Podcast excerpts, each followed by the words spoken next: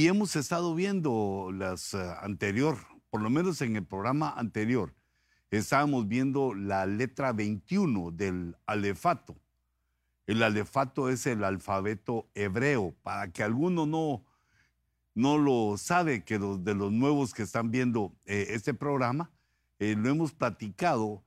solo quiero tratar con mucho cuidado, pues, procuro hacerlo siempre, tratar con mucho cuidado la situación con las cosas hebreas, porque el corazón de muchos tiende a, a judaizarse, a judaizar, a, irse a la ley o retroceder a la ley, porque las cosas hebreas son hermosas. Dios les habló a Israel de una manera muy, muy linda, profunda, pero a nosotros nos ha hablado por el Hijo.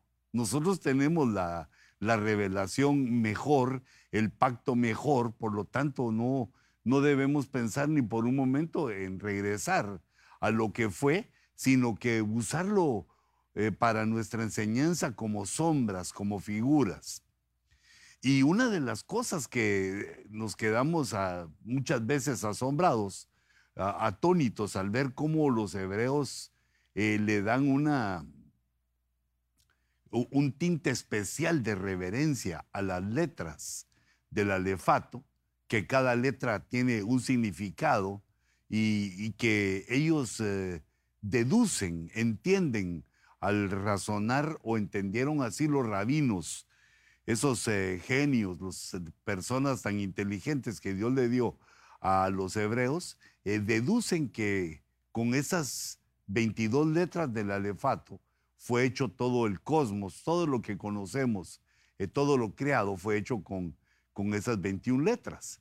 De lo cual de alguna manera tiene razón porque la Biblia dice que, y Dios dijo, cuando Dios dijo, cuando emitió la palabra, eh, vino la creación, se conformó lo que conocemos nosotros como realidad, los cielos, la tierra y también nuestra propia existencia como criaturas y también las criaturas que Dios ha eh, formado y creado en todo el cosmos, de las cuales tenemos constancia en, los ángeles. Eh, en la escritura vemos a los ángeles, a los seres eh, vivientes, a 24 ancianos que nos dejan pensando, los ancianos que aparecen en Apocalipsis, que si ahí hay 24, pues, ¿qué podrán estar representando? ¿Qué representará esa ubicación que tienen ahí los 24, esa jerarquía, esos niveles, eh, sino que creaciones, sino cosas que Dios ha creado que quedan por el momento fuera de nuestro entendimiento, pero que al llegar allá, al, recuperar la forma que Dios quería, al llegar al reino que Dios ha preparado para nosotros, eh, vamos a entender o deberíamos de entender esas cosas. Entonces, eh, una de, las, de los conceptos que me parecieron interesantísimos es que la letra que tiene la posición 21 eh, en el alefato es eh, la letra que representa en español la S, la letra Shin, y, y, nos da la idea de movimientos humanos, movimientos del tiempo de final. Los eh, hebreos tienen eh, el entendimiento que esa letra, Shin, eh, habla del futuro, del porvenir, habla, da una mirada al porvenir y esas tres rayitas con las cuales es formada, lo toman ellos como periodos, los periodos en los cuales Israel ha sido y es tratado por Dios. Toman el periodo eh, de la revelación, el periodo, la primera raíz, el periodo de la, de la revelación, cuando desde Abraham son llamados y se crea un pueblo nuevo, es decir, Dios crea un pueblo nuevo basado en Abraham, en Isaac y en Jacob. Y luego el segundo cuadrito es la era mesiánica después eh, de Cristo, y la tercera es, la el tercer palito es, eh, eh, bueno, el de en medio es eh, de Cristo incluyendo la tribulación, donde Dios pues vuelve a tratar al pueblo de Israel, pero la última faceta que ellos tienen no, no la tribulación, sino que la última faceta que tienen es el milenio, donde ellos saben, porque tienen la promesa de que Dios iba a poner un rey, un hijo de David, lo iba a sentar en el trono e iba a gobernar por mil años rodeado de los apóstoles del Cordero, ya que mm, ese hijo de David es el Señor Jesucristo. Nosotros recordamos cómo eh, los eh, ciegos y necesitados, varios cuando supieron que Jesús estaba cerca, le gritaban, Jesús, hijo de David, reconociendo ellos al rey que Dios había prometido que iba a levantar eh, sobre la nación y que iba a reinar el milenio o un milenio para cumplir aquella promesa, el plan que Dios eh, desarrolló ante los ojos de la humanidad y que pues eh, no quisimos, fue rechazado por los primeros hombres, por los patriarcas y aún por el mismo Israel eh, es rechazado. Ahora nosotros como iglesia nos da otro plan. Nosotros tenemos el plan cielo. Para nosotros es un plan diferente. Israel y la humanidad es el plan de la tierra y la iglesia es el plan cielo, la iglesia como cuerpo de Cristo, que acompaña a, Jesús, que acompaña al verbo encarnado a todo lugar a donde va como su cuerpo, como el cuerpo místico del cual eh, Jesucristo, con, eh, como Mesías, como el único Dios, eh, a donde quiera que va, es acompañado como cabeza, como cabeza el Cristo y el cuerpo místico la iglesia. Bueno, pero se nos va el tiempo. Quería pues mostrarles algunas cosas y en esta gráfica que eh, pues me ha gustado mucho, le he usado mucho, me gusta cómo la hicieron, vemos las 22 letras del alefato. Y estas tienen mucha importancia para, para nuestro estudio, ya que comenzó con el nuevo milenio o con el nuevo siglo un conteo, un nuevo conteo, como ocurre cada siglo. Eh, se empieza a contar 2001, 2002 y cada nuevo conteo, cada primero, segundo, tercero, nos habla de una letra, una de las letras. De tal manera que, bueno, según, eh, bueno, yo lo dejé aquí, no, vamos a ver, aquí. Eh, la letra 21 es esta, aquí está la, la Shin, esa es la letra número 21. Recordate que los hebreos em, cuentan de derecha a izquierda, leen de derecha a izquierda, no como nosotros de izquierda a derecha. Y son 22 letras, por lo tanto es la penúltima letra. Eh, la Shin tiene la posición 21 en el alefato y además tiene el valor numérico de 300, como dice ahí.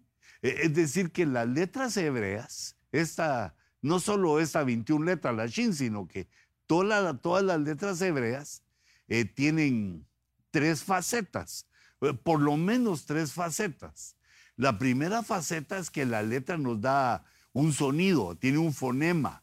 En este caso, la, Shin o la Sin eh, aunque es algo complicado explicar cómo ellos lo ven, pero tomando nosotros solo la letra, tiene un, fonema, una forma de, sonar. Y también tiene un valor numérico, y eso del valor numérico ocurre solamente en el idioma hebreo y en el idioma griego, que las letras están formados con valor, o cada letra tiene un valor numérico. Y entonces la tercera faceta que eh, ponía ahí, además del valor numérico, es que la letra es un pictograma.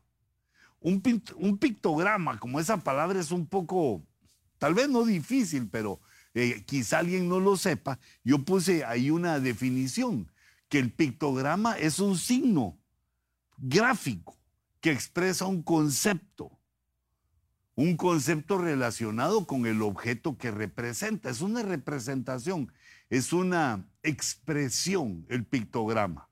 Y en este caso, uno de los, eh, de lo que significa el pictograma es un diente. Eh, digamos, eh, así se escribe, como lo pusimos aquí, se escribe la letra, pero al principio la letra eran como dos dientes, así, eran como los dos dientes frontales, o como una W, o como un tenedor. Eh, así se hacía la letra primera porque eh, su significado primero es diente, pero no solo diente, sino que lo podemos ver también que como fuego y también como una corona. Si te das cuenta, la pictografía nos señala eso, nos señala el fuego, el diente y la corona. Pero yo te había dicho, habíamos hablado que eh, este significa, este esta letra tiene un tinte escatológico que mira hacia el tiempo en esos tres periodos que Israel reconoce. Eh, la formación, la primera es la formación de la nación, luego la era mesiánica con Cristo y la tercera es el milenio que ellos esperan. Son esas tres, eh, son tres periodos, pero esas, eh, esas tres rayitas de la letra Shin, pues nos habla de mucho de muchas cosas, del número 3 de Trinidad. Pero antes de seguir adelante, quería que viéramos aquí, mira que aquí en medio, que es la 21 letra hebrea, es la, posición en el alefato, es el, el número 21, y por lo tanto nos habla del 2021. Pues eso es lo que estamos procurando de ver qué nos dice la letra para el año 21, qué dice la escritura de esa letra eh, de la pictografía de esa letra, qué significa para que nos demos eh, eh, pues una miradita, una, una mirada. Porque vimos anteriormente que el libro 21 es Eclesiastés y entonces tiene, está íntimamente ligado a, lo que significa también la letra 21 y el año 2021. Pero no, no quiero regresar a, a lo que ya platicamos, a lo que ya sabemos, sino que mm, seguir adelante. Solo estaba viendo mi relojito que estoy estrenando mi cronómetro, que descubrí aquí en mi iPhone 15 o 18, ya no sé por dónde van, pero es uno de esos. Entonces yo quiero compartirte esto y que quede en tu corazón y en tu mente dónde queda la letra Shin en, el alefato, eh, qué número, qué posición tiene, 21, cuánto vale 300 y su pictografía que es diente, corona y fuego. Y debemos de ver también entonces, fíjate, esto qué importante, por lo menos para mí. Si la posición que tiene es la posición 21, espero que se vea. Quiere decir el número 21, quiere decir que se alcanza al multiplicar 7 por 3. Y en la Biblia vemos que el 7 eh, quiere decir perfección. Me gusta repetir esto porque veo que, eh, bueno, oigo algunas personas que le dicen totalidad, que le dicen otra cosa, pero no, no, eh, son significados diferentes si decimos que es la totalidad, que es gobierno, que es la... No, el 7 es perfección y el número 3 es plenitud. Es el significado que eh, tenemos, que eh, grabamos, que hemos investigado en cuanto a los números de la escritura. Esa, la plenitud, lo que significa es el grado máximo que, se puede, alcanzar una cosa. Algo que es pleno, es el grado mayor, el grado máximo que se alcanza, eh, que alcanza una criatura. Pero en este caso, como está junto al número 7, Quiere decir que el número 21 nos habla de la perfección divina, e, el grado máximo que puede llegar la perfección. La plenitud de la perfección pues, es Dios. Es no, no, no hay nadie que pueda alcanzar la plenitud de la perfección, el grado máximo, la perfección perfecta, podríamos decir. No, no es nadie más que Dios. Entonces vemos que desde este punto la letra Shin significa la Trinidad, significa eh, el Padre, el Hijo y el Espíritu Santo. y también puede significar, digamos, la Trinidad del hombre, cuerpo, alma y espíritu. Puede significar esas, eh, esas cosas y así eh, las cosas que son trinas. Entonces vemos que una de las cosas que significa es diente. Diente, fuego y corona. Así, así te lo expuse después de haber investigado esta situación, cómo piensan ellos y adaptándolo a la escritura, al Nuevo Testamento, al significado, a la revelación que Dios nos ha dado eh, de, la, de la escritura. Entonces, el diente para mí está eh, ligado al Hijo, a Jesús. Mm, ¿Por qué? Perdón, es que eh, estoy bien abrigado aquí con, con el codo, le di a esto. Eh, el diente yo lo considero, lo, lo pongo ligado al hijo, porque eh, el hijo es la palabra. Y en la Biblia se nos habla que nosotros debemos comer el rollo. La palabra no, no, solo es para que esté ahí, no solo es para que esté en la Biblia y sepamos que la Biblia es la palabra de Dios y, la respetemos o la veneremos o la consideremos santa, como realmente es la Santa Biblia, las Santas Escrituras, pero eh, está, ahí quedó para que nosotros la comamos, pero eh, no literalmente como nos alimentamos eh, una vez cada ocho horas o a veces más que eso. No es el alimento que hace la digestión nuestro organismo, sino que ese comer el rollo quiere decir que con la lectura, con el intelecto, aprendemos las cosas que dice la escritura y las vamos dejando dentro de nosotros. Nos fortalece, nos hace crecer, es un tipo de alimento espiritual. Y entonces ese diente significa no, no solamente comer, sino que comerse el rollo, comerse la palabra, sentir con el oído o con los ojos eh, el sabor, el gusto que tiene la bendita palabra del Señor, entendiéndola y, pues disfrutándola, disfrutando el conocimiento y también la percepción que Dios nos da al leerla constantemente. Vamos entendiendo cosas más profundas y más profundas eh, no sé si verlas para abajo más profundas o más profundas, o también más celestiales, más celestiales, pero vamos entendiendo otras cosas. Pero eso es cuando nos comemos la palabra. Si la Biblia solamente es un libro santo que no está dentro de nuestro intelecto, que no la hemos comido, pues tiene poco resultado. No, no nos da fuerza, no nos alimenta, no nos, no nos hace crecer, no nos mantiene nuestro vigor. Entonces, por eso es que el diente, que es eh, eh, la parte necesaria para deglutir los alimentos, ahora en lo espiritual también vemos que Dios nos da en esa letra eh, el pensamiento de que debemos comer su palabra. Y esto quiere decir que en el, en el año 21, la letra 21, la posición 21 en el alefato, en el año 21, nos habla de que es un tiempo de alimentarnos con la palabra, aunque siempre ha sido así, pero eh, viéndolo desde un punto eh, de la Trinidad, que Dios nos provee una nueva revelación, revelaciones más profundas en cuanto se acerca su venida.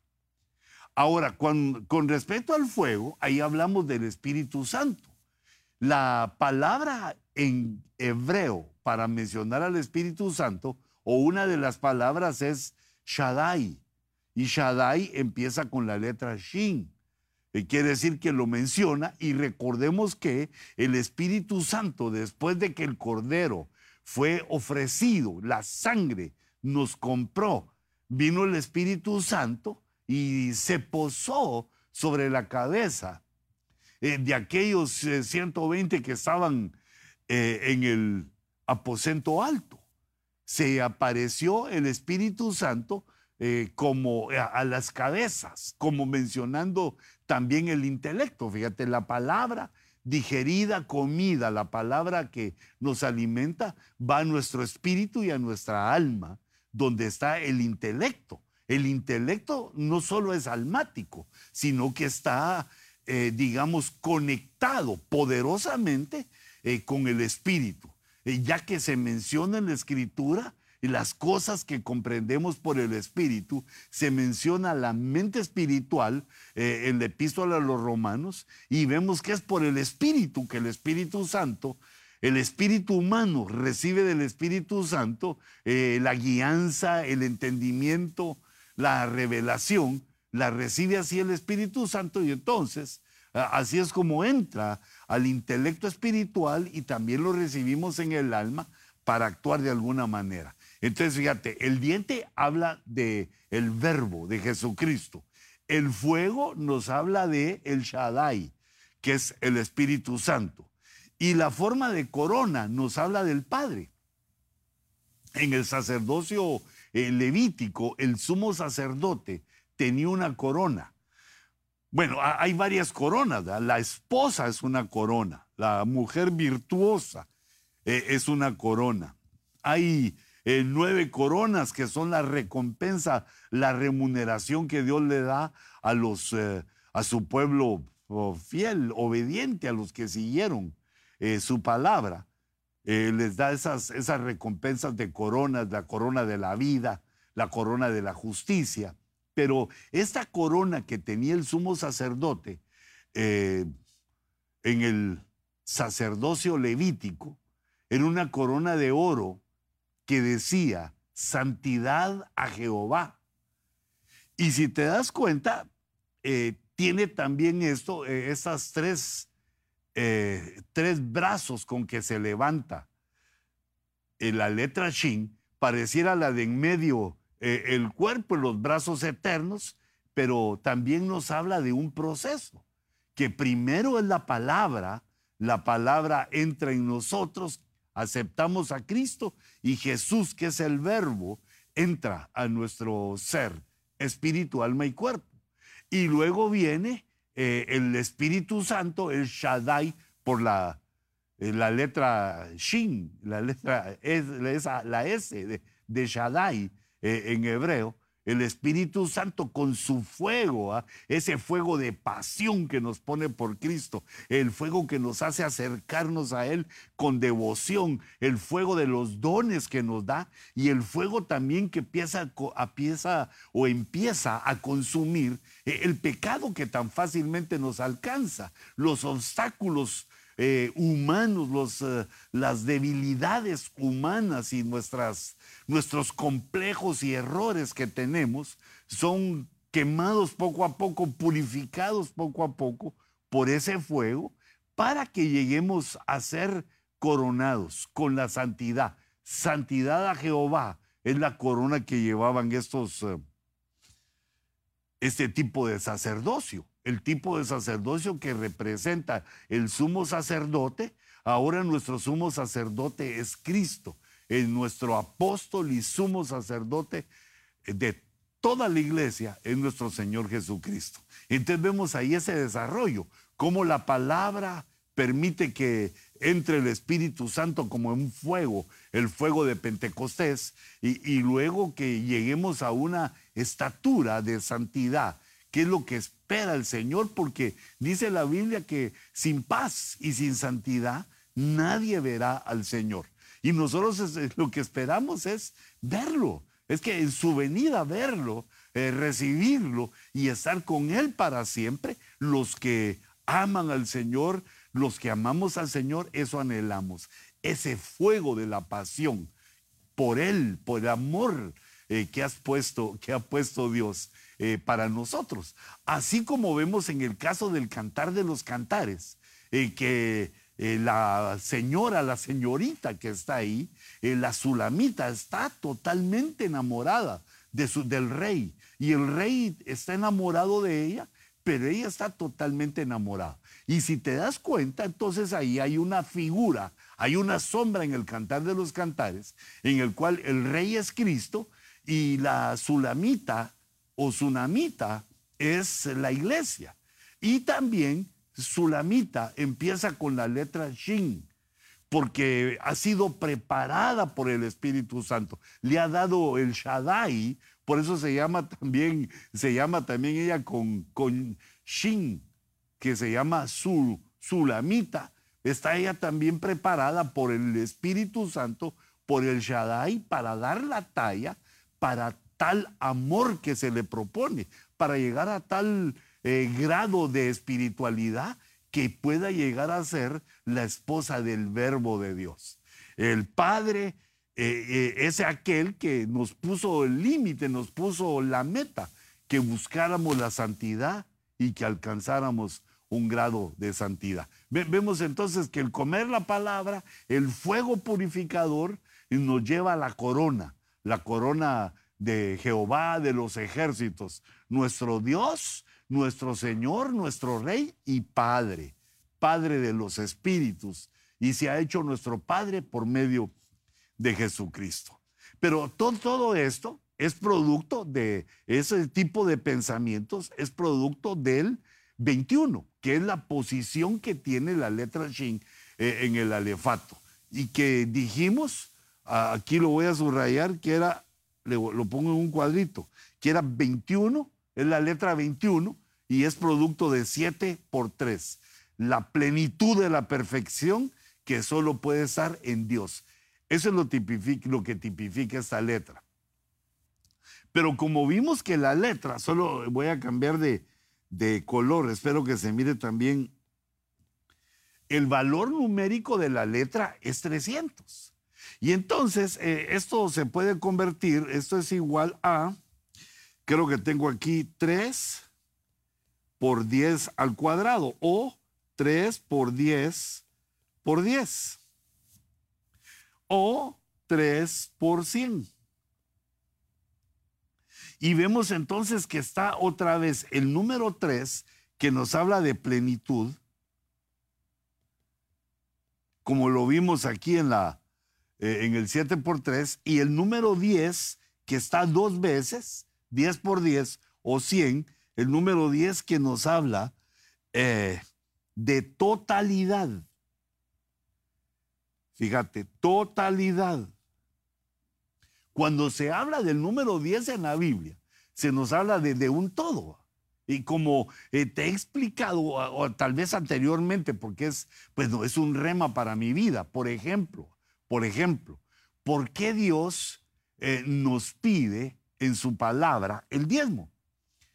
Porque ese diez que tú y yo ofrendamos eh, en el alfolí, ese diezmo que llevamos al altar, ese diez Dios lo ve como que le hubiéramos dado todo porque 10 es un número que representa la totalidad, aunque en la realidad queda 90 para eh, el hombre y 10 es con lo que ofrendamos o diezmamos a Jehová.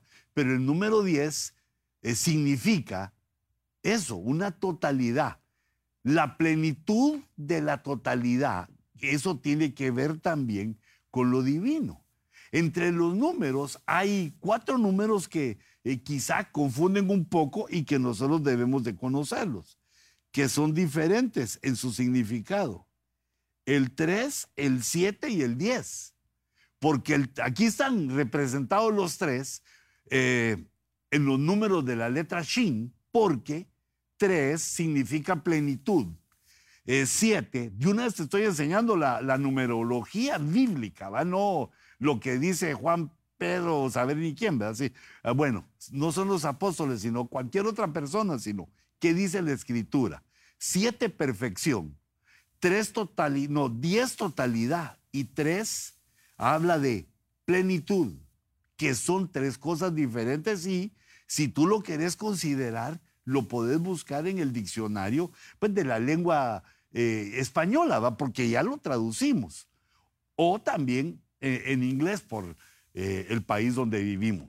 Pero además se le puede agregar, hay otro número que es importante, que es el 12, que también nos habla en un sentido divino, porque el 12 es número de gobierno.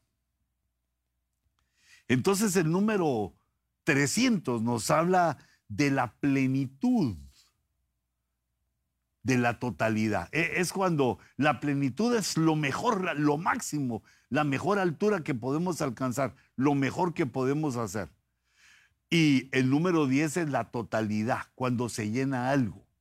En la escritura, el número 300 quiere decir caminar con Dios. Eh, fíjate una cosa, esta letra, S, esa letra Shin, la tenían los hebreos. Bueno, Dios les había hablado, les había dicho en la palabra ciertas cosas y ellos, había, ellos lo habían eh, aplicado. Por ejemplo, ellos, eh, los hebreos tenían en el antiguo pacto una cosa que se llama la mesusá. Así lo leo, no sé si exactamente se pronuncia así, pero en español, ¿verdad? La mesusá.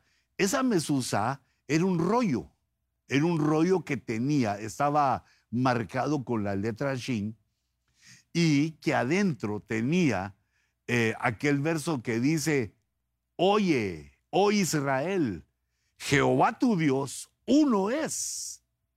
Y amarás a Jehová tu Dios con toda tu mente, con todo tu corazón, con todas tus fuerzas y, también con toda tu hacienda.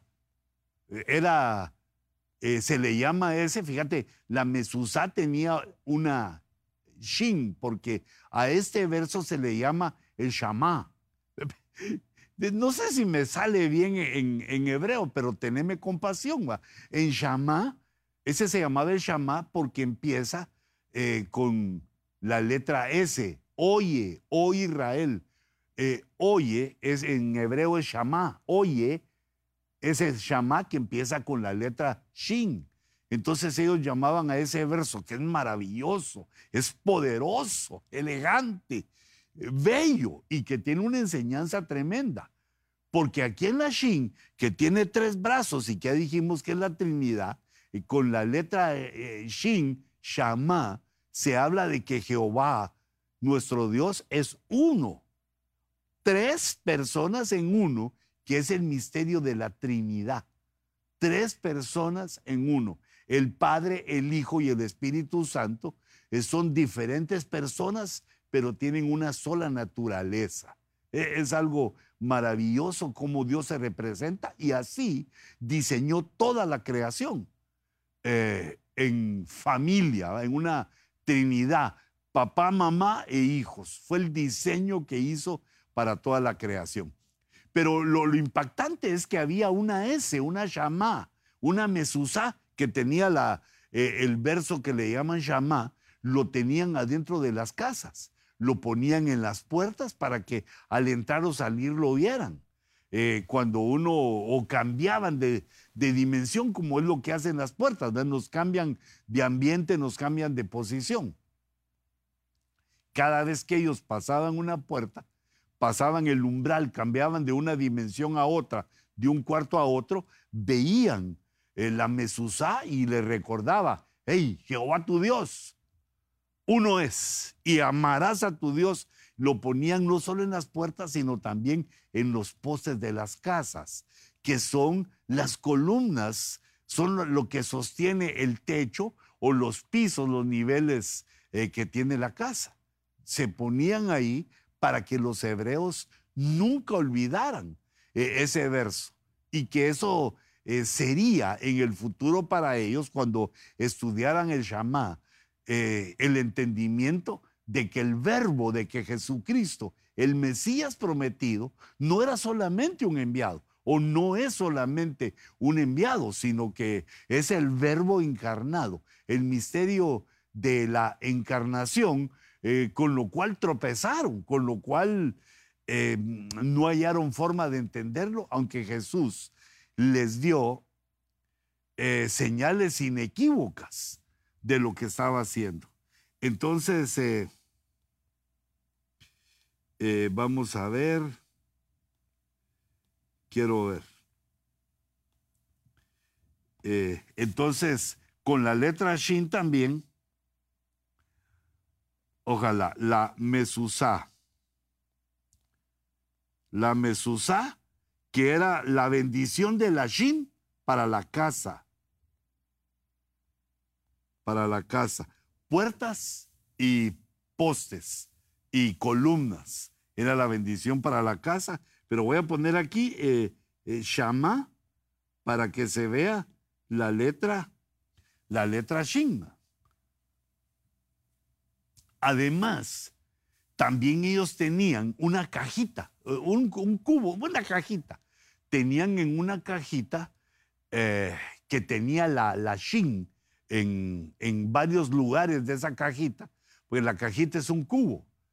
Y eso le llamaban, le llamaron los griegos, eh, en griego se llaman filacteria, y aquí le voy a poner yo en, hebreo tefilín. Esa es la segunda. El tefilín, según Deuteronomio 6.6, era una cajita donde estaba guardada la eh, guardada palabra, palabra de Dios, algunos versos, pero afuera tenía la letra Shin. Y eh, Deuteronomio 6.6 ordenaba que lo tuvieran en su corazón, en su mano y en la frente.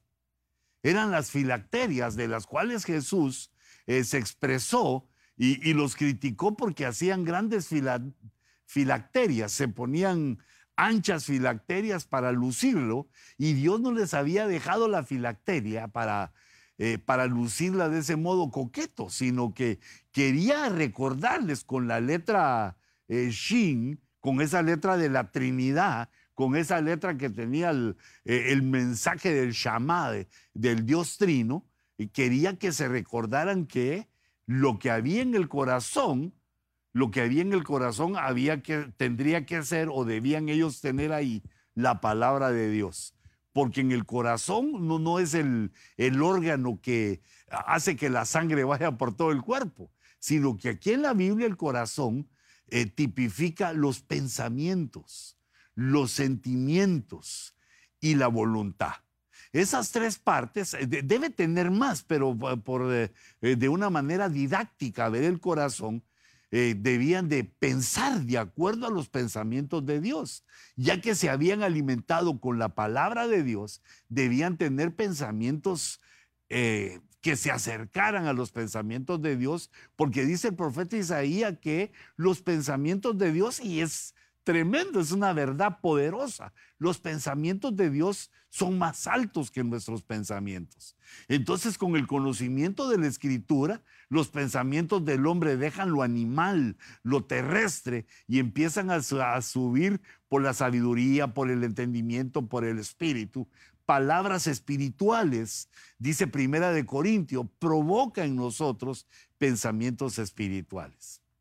Entonces, lo que estaba diciendo eh, eh, el Señor ahí quiero que tengas en tu corazón para que tus pensamientos sean espirituales. Y no solo tus pensamientos, sino que no te dejes llevar por tus sentimientos, sino que te doy la voluntad para que gobernes tus sentimientos, para que gobernes tus pensamientos y para que podás obedecer. La voluntad es aquel timón que nos conduce a donde nosotros deseamos ir. Es eh, la cola, ¿ves? donde nosotros eh, tomamos eh, la forma de pensar o de entender para tomar nuestras decisiones y dirigirnos a donde queremos. ¿Qué es lo que Dios quería entonces ahí? Una filacteria. E, esa cajita que tiene, tenía afuera marcada la letra Shin, que nos habla del Shama, de la Trinidad, como habíamos pensado, pero habíamos platicado, pero no solo en el corazón, sino que también en la mano. Eso estaba diciendo Dios que no solo es por dentro la palabra, no solo es llevarla adentro y, conocerla y, dominar nuestro ser, sino que las obras, la mano es las obras. También se puede aplicar a que vendrían los cinco ministerios llenos de palabra para enseñarle al pueblo, pero las obras debían ser eh, llevadas por el camino de la palabra, que fueran obras espirituales, que fueran obras en el espíritu, porque otro tipo de obras no tienen validez delante de Dios. Las obras eh, del hombre, dice el Señor, son eh, como trapos de inmundicia, no, no los considera. Lo mejor que puedas hacer eh, que podamos hacer, ya sea tú o yo, cualquier ser humano, lo mejor que podamos hacer no le alcanza a lo que Dios quiere. Son obras de inmundicia. Pero a partir de la obra de Cristo, nosotros empezamos a hacer también obras o nuestras obras en el Espíritu, dirigidos por el Espíritu y basados en la palabra de Dios. Y esas son las obras que tienen trascendencia espiritual. Esas son las obras por las cuales vamos a ser eh, recompensados, remunerados, con coronas, con premios que Dios tiene para los que le obedecen, para los que le aman, para los que se llenan de su palabra. Pero una de las observaciones que me gustó mucho es que, y lo llevaban esas, esas filacterias, llevaban la palabra en una caja, en una caja en forma de cubo, recordándonos que la nueva Jerusalén, que es eh, el reino de los cielos, nuestro estadio final, nuestro lugar final, la meta, es el reino de los cielos. Y vemos en Apocalipsis que es un cubo perfecto que está 12 por 12 por 12, 12 de largo, 12 de ancho y 12 de altura.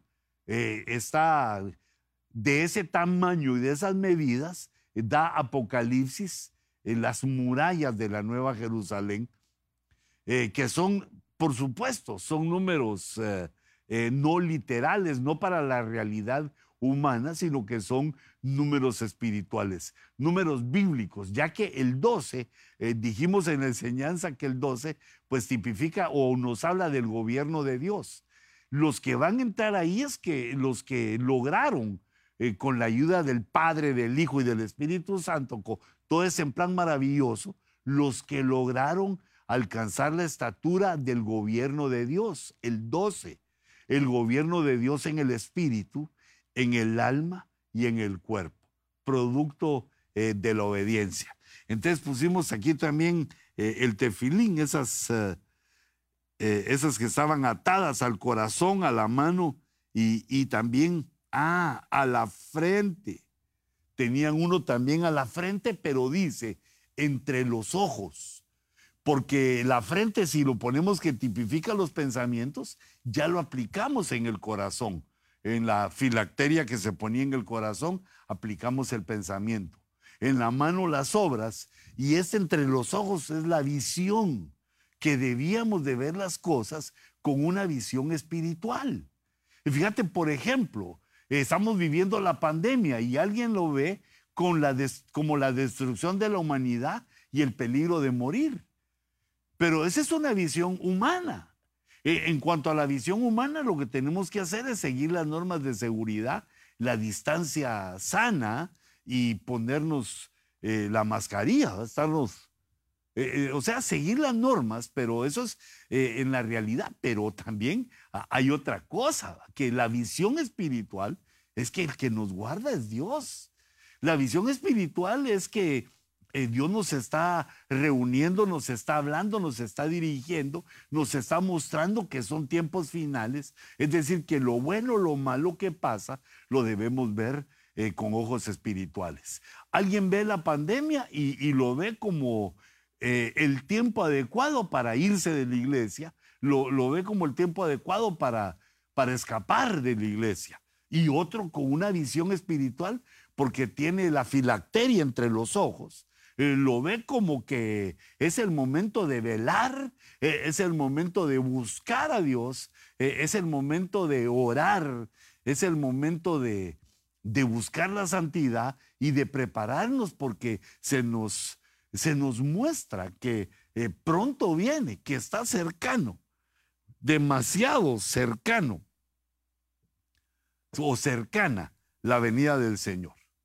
Pero este tema, aquí en esta explicación, perdón que estoy viendo que hace me fueron 45 minutos, pero tenedme un poco de paciencia, porque eh, quiero ver o, quiero compartir contigo la aplicación que mm, eh, le damos a, a, la palabra.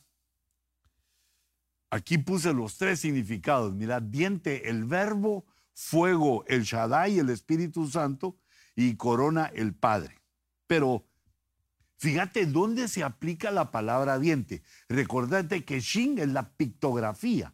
Eh, perdón, diente es la pictografía de Shin. Ahí lo volví a poner para que se, se grabe en nuestra mente con nuestros ojos. Visión espiritual te pongo para que eh, veas ahí en la pantalla.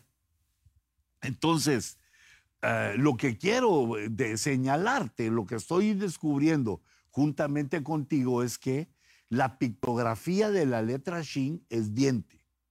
¿Y dónde se aplica eh, eh, diente? ¿Dónde se aplica la palabra diente en la escritura? Yo le puse entonces movimientos humanos, porque cada vez que eh, aparece la palabra diente, vemos un movimiento que hay en la humanidad, vemos un, un mover. Por ejemplo, el primer ejemplo que pongo es la palabra que aparece en Cantares 6.6. Y recordate que 6 es número de hombre.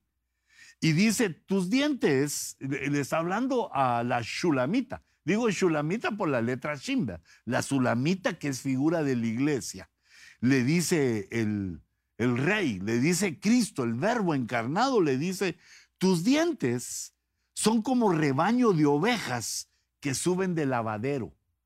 Eh, compara a, los dientes, que es la letra Shin, lo compara a las ovejas. Y las ovejas son la iglesia, las ovejas son los creyentes. Nosotros somos, eh, todos somos ovejas ante los ojos del Señor. Nosotros somos eh, ovejas de su prado, ovejas de su redil.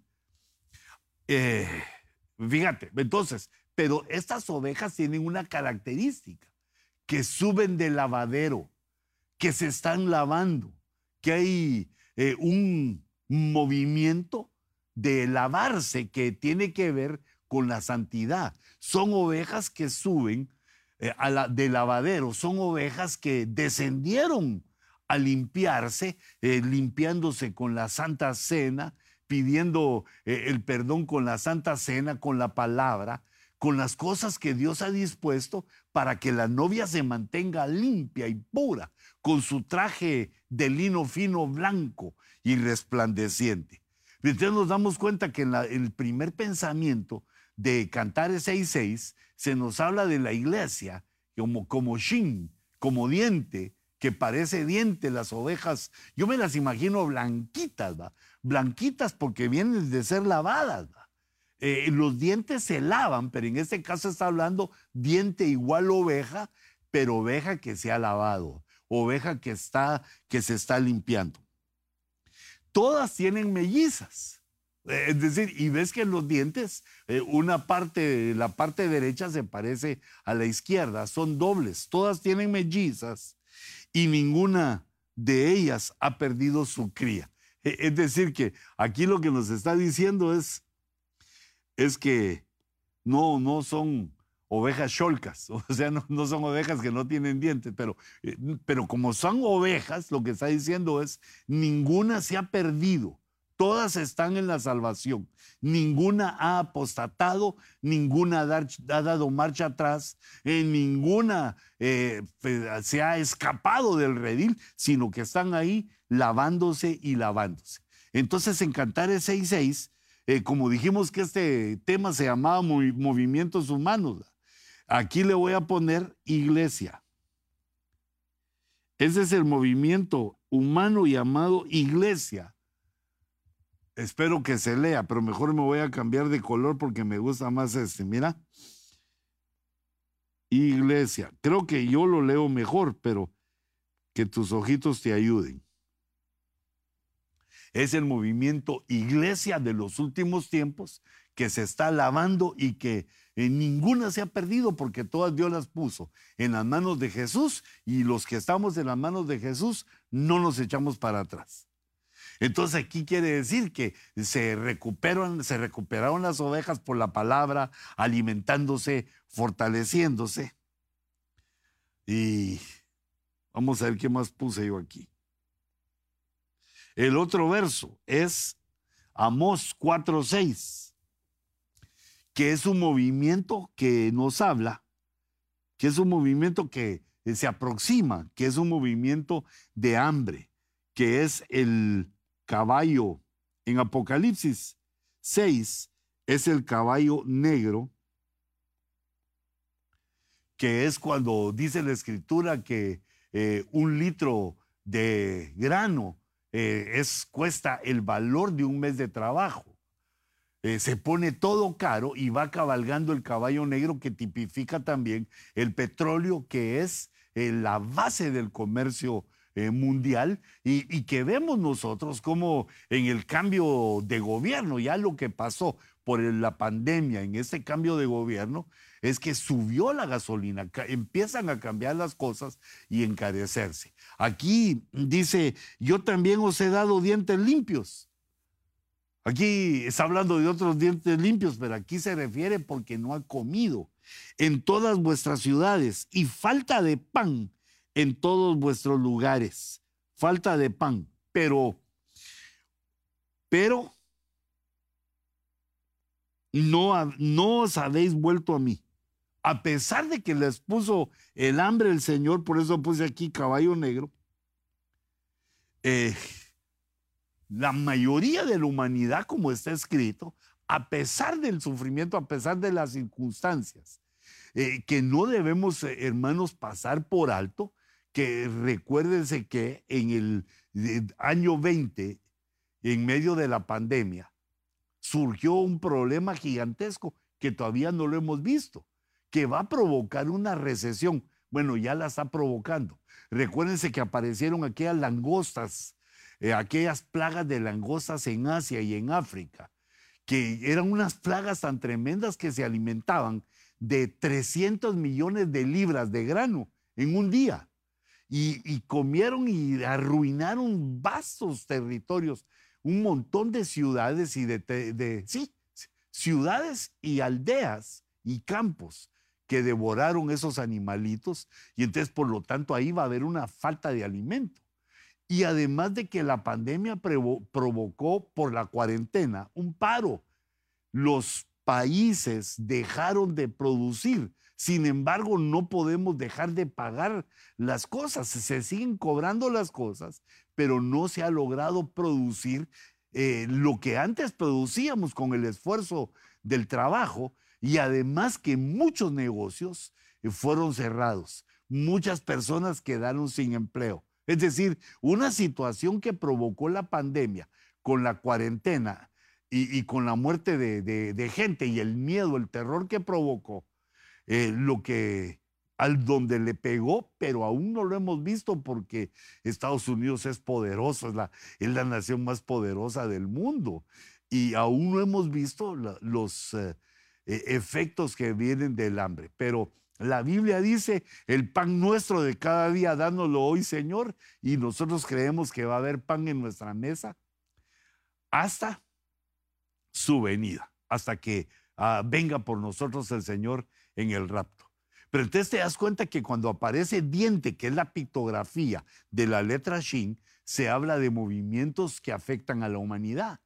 el pan del cielo que está tipificado en las ovejas que suben limpias del lavadero, porque la palabra los, está lavando, el pan y el vino, la Santa Cena los está lavando, es una forma eh, de alimentarse y que es un movimiento llamado iglesia.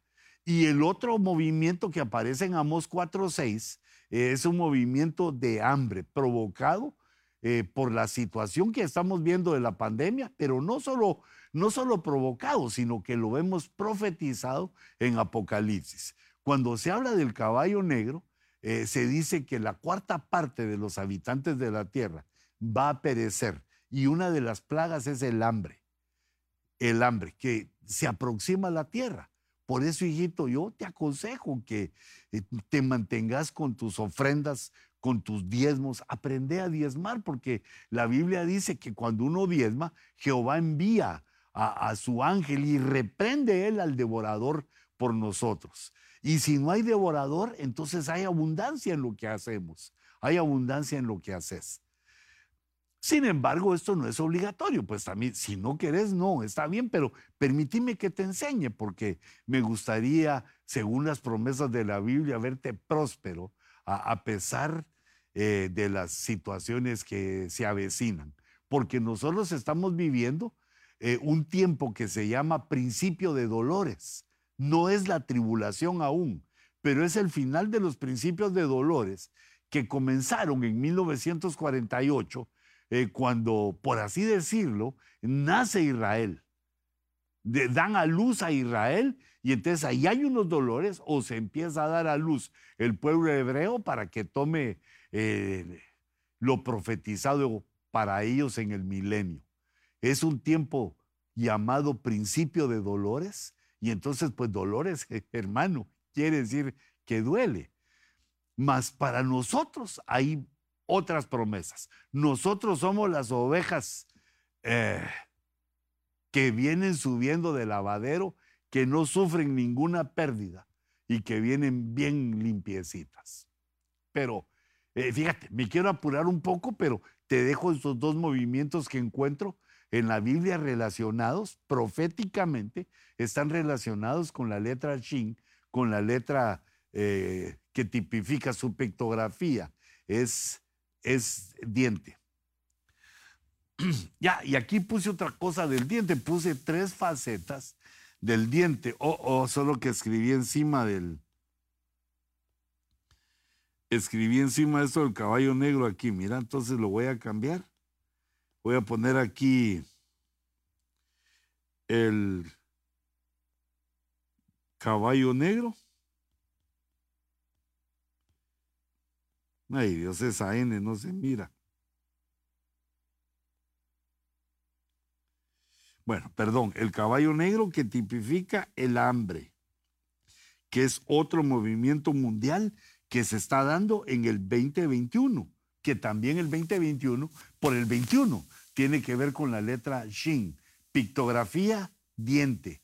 La letra Shin, pictografía, diente. Nos habla del año 2021, porque es el año, la posición de este año es el 21 de este siglo. Ahora, yo ponía ahí en ese mi cuadrito que el diente significa para masticar para mejorar la digestión y ya vimos que lo que se come es el rollo. Se come el rollo, se come la palabra. Eh, luego también sí, también los dientes son para la sonrisa. Qué linda es una boca que tiene una sonrisa. Y, y por cierto, hijito, que mira, si uno literalmente no está como cantar el 6-6, sino que ha sufrido pérdida de algún diente, No, no ocurre ahí que ninguna de ellas ha perdido su cría, pero fíjate que hay una cosa llamada dentista, hombre. Vivimos eh, en una nación en la cual eh, lo arreglan los doctores. Eh, ya sea que tengas seguro, que no tengas seguro, porque la sonrisa, que tú puedas sonreír bien, y yo también, denota una actitud una, actitud victoriosa, una actitud de alegría. Porque el que está triste, porque ha fracasado, porque lo han derrotado, ha sufrido alguna pérdida. Pero nosotros debemos tener una actitud que está también representada en el diente, porque la sonrisa los enseña, es una actitud de victoria, es una actitud de campeones. La iglesia santificada que espera en Dios, no solo espera lo bueno, sino que espera también su venida. Y la tercera faceta que vi yo es que sirve también como defensa o como ataque. Eh, digamos, eso se ve mejor en los animales, ¿va? que muerden. Los dientes son armas eh, para defensa o para el ataque. Eh, aquí lo vemos en Mateo capítulo 8 y verso 12, donde dice, pero los hijos del reino serán arrojados a las tinieblas de afuera. Allí será el llanto y el crujir de dientes. Eh, estos hijos del reino en este momento se está refiriendo Dios a, lo voy a poner aquí mejor porque ya no me escribe, a Israel. Estos hijos del reino son Israel, es Israel, que son arrojados a las tinieblas de afuera. Las tinieblas de afuera es la tribulación, siete años de tribulación que es un periodo de tiempo que se aproxima. Tribulación, voy a poner aquí, siete años. Estos hijos del reino que debieron haber entrado son echados a las tinieblas de afuera. Pero fíjate qué tremendo. Ahí será el llanto y el crujir de dientes. Aquí eh, dientes, la palabra dientes se utiliza como un sufrimiento. Es un movimiento en el cual lleva a, no solo a Israel, sino que algunos creyentes los lleva directitos a la tribulación, que es como una advertencia aquí, pero el crujir de dientes es en una angustia. Cuando la mandíbula inferior eh, pega contra la mandíbula superior, y, es una situación de angustia que pierde el cuerpo el control de los nervios y crujen los dientes por la angustia, por el peligro, por el, desasosiego, por la falta de paz eh, que tiene esa persona. Pero lo impactante aquí que este movimiento es para los hijos del reino que no tuvieron la capacidad, no pusieron su corazón para conocer a Dios, para buscar a Dios, aunque eran llamados para el reino, porque aquí les llaman hijos del reino, eh, refiriéndose al reino de los cielos. Eran hijos del reino, pero eh, fracasaron por su negligencia espiritual y entonces son llevados a las tinieblas de afuera como una especie de juicio, pero no para ser destruidos. Este, esas tinieblas de afuera no es el infierno, no es que son echados al infierno, sino que se le da a estos hijos del reino la oportunidad, si están vivos, de que entren a la tribulación y que pues quizás ahí se arreglan. Eh, en esa tribulación que le llaman aquí, tinieblas de afuera. Salud.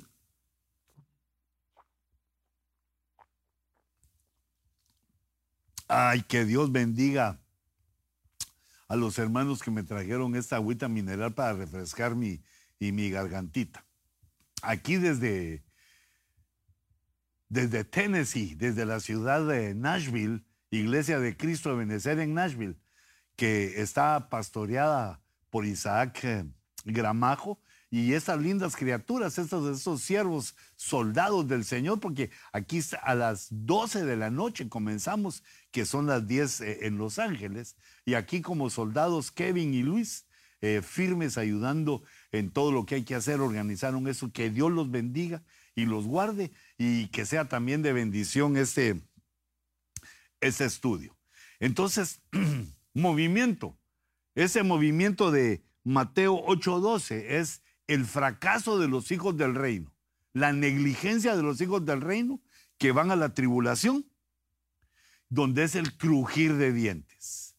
Pero hay otro movimiento también y date cuenta que todos los movimientos que estamos viendo son proféticos. La iglesia en Cantares 6.6, el hambre en Amós 4.6, eh, son eh, movimientos que se están desarrollando actualmente en el año 21 del tercer milenio o en el año 21 del siglo 21. A puro 21. Solo falta que hoy fuera 21. No, todavía no, todavía no. Mira, este otro, otro, donde aparece otro versículo, aparece otro versículo con la palabra diente.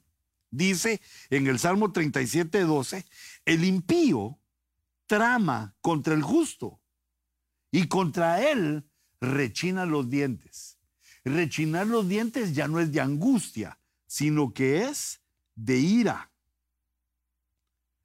rechinar los dientes. Por ejemplo, aparece el rechinar los dientes eh, cuando, eh, ¿cómo se llama aquel discípulo que apedrearon, que delante de Pablo eh, empieza a decirle, vosotros sois como vuestros padres que siempre rechazan al Espíritu Santo y que lo apedrearon? Eh, este hombre, cuando lo estaban oyendo, que les hizo un resumen del Antiguo Testamento, Hechos capítulo 7, cuando los hebreos oyeron a, este hombre, ay no, ¿cómo se llama? Yo lo tengo que buscar ahorita porque para eso tengo aquí mi, ah, mira lo que tengo aquí, ay Dios mío, solo que, así no miro mucho, pero vamos a ver, ahí está. Eh, me voy al libro de los Hechos, que es el quinto libro del Nuevo Testamento, en el capítulo 6, Esteban. Ya solo lo, vi ahí, mira, discurso de Esteban. Eh, Esteban en su discurso hace crujir los dientes. no, no, crujir no, es el primer movimiento. Ahora estamos aquí en este, mira rechinan los dientes de la cólera que él les dice. Eh, les dice, usted, Esteban les dice, ustedes rechazan siempre al Espíritu Santo. Ustedes son los hijos de los profetas que los rechazaron y los mataron. Y ahora, ahora toman al autor de la vida, ahora toman al Mesías y también lo entregan a la muerte. Arrepiéntanse. Entonces, em, este... Este movimiento es un movimiento de persecución.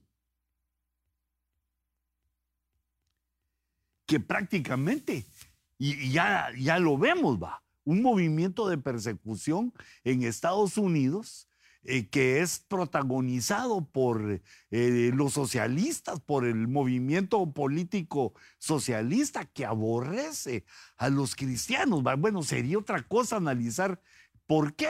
¿Qué, les hacemos? Pero eh, como no ese es el punto, sino que eh, solo vemos cómo, eh, digamos, su visión es, digamos, hacia el aborto, hacia, lo, hacia el matrimonio gay, que nosotros, aunque no lo podemos decir, no lo debemos decir porque ellos lo prohíben. Eso ya es una persecución.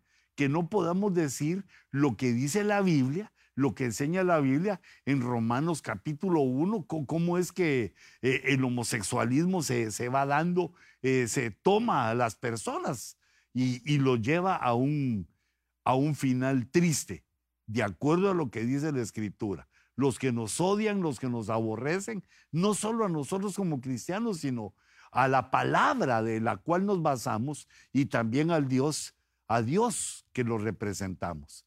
Entonces, otro movimiento de ira, de rechinar los dientes, que es un movimiento de persecución que se da en el principio de dolores y se agudiza eh, en la tribulación y en la gran tribulación. Está tremendo esto. Y también ese otro movimiento que tenemos en Mateo 8:24 o 8:12, en Mateo 8:12, que es el movimiento que es el fracaso de los hijos del reino, no todos, pero el fracaso de algunos hijos del reino, principalmente los hebreos, eh, refiriéndose a los hebreos, pero también, también ahí hay iglesias nacidos de nuevo que no siguen su proceso. Por alguna razón, no siguen su proceso y no llegan a, su estatura, no tienen el discernimiento para ver que se acerca el tiempo del rapto y de darle cuentas a Dios y de una nueva dimensión y de las promesas que Dios nos ha dado, no se da cuenta y entonces son echados a las tinieblas de afuera, que es la tribulación, las tinieblas de afuera. Bueno, quisiera, eh, vamos a ver por dónde voy. Eh, un par más, un, ya, ya estoy picado y como estamos aquí en Tennessee, soportando la tormenta Viola o Viola. Eh, Nervios 3014 dice, gente cuyos dientes son espadas y sus muelas cuchillos, diente, shin, para devorar a los pobres de la tierra. Qué tremendo. Para devorar a los pobres de la tierra y a los, a los menesterosos de entre los hombres. Dios mío, este es el movimiento eh, del nuevo orden mundial, donde se va a levantar eh, un tirano que es eh, el anticristo para gobernar toda la tierra. Y aquí, oh, pero puse encima, no tengo, perdón, se me olvidó que ahí había puesto, vamos a ver, Israel, tribulación y persecución, ira. Eh, vamos a ver aquí, lo vamos a tener que poner de este lado. Eh, y ese lado no escribe. Ah, no, es que estoy utilizando, eh, voy a utilizar este color. Eh, Israel, que habíamos dicho que era... Bueno, ya lo tomaste porque no lo voy a poder eh, eh, completar. Entonces los hijos del reino eran Israel y las tinieblas de afuera, tribulación. Tribu. Es que si pongo solo tri, algunos creen que me estoy refiriendo a la selección de México. Entonces, ese es el crujir de dientes, la tribulación. Y el impío trama contra el justo y contra él rechina los dientes. Ese es el movimiento de persecución. Gente cuyos dientes son espadas, son, son malos, destruyen. Eh, el diente puede ser también destructor, así como se destruye, eh, digamos, eh, el alimento se, se mastica y se destruye. Dice, dice la palabra, dice el Señor, ¿acaso vosotros no tenéis discernimientos? Discernimiento, que devoráis a mi pueblo como que fuera pan. No sabéis que te lo voy, se los voy a cobrar. No saben ustedes que les voy a cobrar lo que hacen a mi pueblo. Y aquí vemos a esos que devoran a los pobres de la tierra, a los menesterosos de entre los hombres.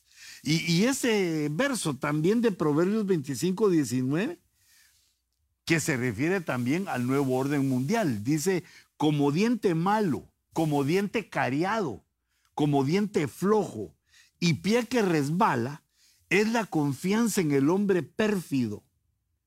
Este hombre pérfido es el anticristo. Esa palabra pérfido quiere decir traidor. El anticristo se va a levantar en tiempo de angustia en la tribulación, en esos siete años.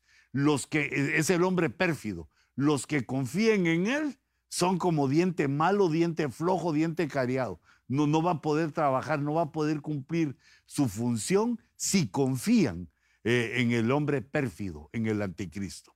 Entonces vemos como un verso de Proverbios que menciona eh, el diente eh, nos habla del nuevo orden mundial, del nuevo orden socialista o comunista que está basado en el, en el orden chino, en la planificación china del Partido Comunista Chino, eh, según vemos en la ONU y, pues ya lo que está ahí para todos, la Agenda 2030 y todas eh, las reuniones que han tenido se, refieren a eso. Eh, todos votan porque China sea el próximo líder mundial y, y pues Así va a ser toda la Tierra con el modelo eh, chino, que es un modelo pues eh, humano de planificación eh, sufrido. Pero no me quiero referir a eso, sino que está aquí retratado en Proverbios 30, 14. Son personas, son soldados, es gente que sirve al, a, a ese modelo político, ese modelo social y económico, y devora, hace eh, destruye, hace pedazos a la gente. Así como en el modelo chino, que eh, digamos logran ellos eh, construir y tener em, para la venta productos baratos, pero porque tiene un, en cautividad a gran parte de su población. De los más de mil millones de habitantes, la mayoría están en un estado de esclavitud trabajando sin poder disfrutar de las cosas de la vida. Es decir, que dan su vida al Estado, ¿ah? dan su vida al sistema, eh, produciendo, obligándolos a producir eh, sin tener derecho a vivir y a disfrutar la vida. Cosa que no ocurre en Estados Unidos. En Estados Unidos eh, sale caro producir algo, tiene un precio, tiene un costo, pero todos aquellos que trabajan en las fábricas, todos aquellos que ponen su mano para producir, tienen eh, dinero suficiente para mantenerse dignamente, eh, mantener su casa y comprarse unas cositas. Basta así los carritos como te gustan y ves la abundancia que hay eh, en la forma de organización o en el sistema político y social que tiene Estados Unidos, que pues habla solito, no, no hay que halagarlo porque habla solito, que es el, el país de sobre la tierra, no solo el más poderoso, sino que los que vivimos acá y los ciudadanos de acá eh, son los que más tienen en todo el mundo. Pues de alguna manera eso eh, debe de afectar a, otros países eh, con otros sistemas diferentes, porque cuando uno tiene más que otro, provoca celos, envidia, y, el deseo de que pues que no sea SIDA, el deseo de que seamos nosotros eh, los que tenemos y no los otros. Pero entonces, eh, eh, entonces Proverbios, me quiero retirar ya porque el tiempo se me fue. Proverbios 30, 14 es el nuevo orden mundial, devorando a los pobres de la tierra y a los menesterosos, o devorando por medio de ellos. Es una aplicación ahí del nuevo orden mundial. Y en el otro que aparece el diente malo, Proverbios 25, 19, nos habla del pérfido, del anticristo, del traidor, del que traicionó a Dios y traicionó también a la humanidad, engañó a la humanidad. Y los que confíen en él como diente malo, como diente cariado. Ay, hijitos, bueno, hay otras cosas también que decir acerca de la letra Shin. Eh, me faltó lo del 300, me faltó eh, bueno, pero lo, dejamos para el próximo eh, diente. No, ese es el shin, para el próximo ojo rojo. Es que ojo y diente están cerca, ¿va? pero este programa no es el diente rojo, sino que es el ojo rojo. Y me confundí un poquito en las palabras porque hoy nos tocó ver la letra shin que tiene como pictografía diente, pero no solo diente. Recordate, fuego, el fuego del Espíritu Santo en la iglesia y la corona de santidad a Jehová. Hijitos, que Dios los bendiga, que Dios los guarde. Le pido al Señor que esta palabra sea para ustedes alimento espiritual y que encienda el Señor la llama de la pasión, eh, no solo por la palabra, sino por lo escatológico. Que levante entre vosotros los que amen la profecía y estén dispuestos a proclamar las verdades de Dios las verdades eh, eh, que están profetizadas y que vienen y ya podemos verlas, sentirlas, palparlas y actuar. La actuación que Dios nos pide es que lo proclamemos en nuestra familia, con nuestros amigos, en el trabajo, que no cesemos de proclamar el glorioso y bendito nombre de nuestro Señor Jesucristo. Padre, bendice a los oyentes de este discipulado del ojo rojo. Señor, te doy gracias porque les da la fuerza para estar eh, en la noche ya, ya a pesar de que ya estamos trabajando, ya estamos en otras circunstancias, te doy gracias eh, por ellos y también a los que lo miren después en las redes sociales. Te ruego, Señor, que eh, tu gracia esté en todo lo que he dicho que puedan sentir eh, el sabor de tu palabra, de tu enseñanza, de la investigación, del rema que nos das para entender, para ir entendiendo el año que vivimos, lo profético, lo oculto, lo profundo que has dejado para alimentar nuestras almas. Yo los bendigo y Señor, bendice también a estos siervos y a esta iglesia aquí en Nashville que se ha puesto a la disposición y al trabajo para que sea una realidad esta predicación, este programa, El Ojo Rojo. Que Dios los bendiga y les guarde.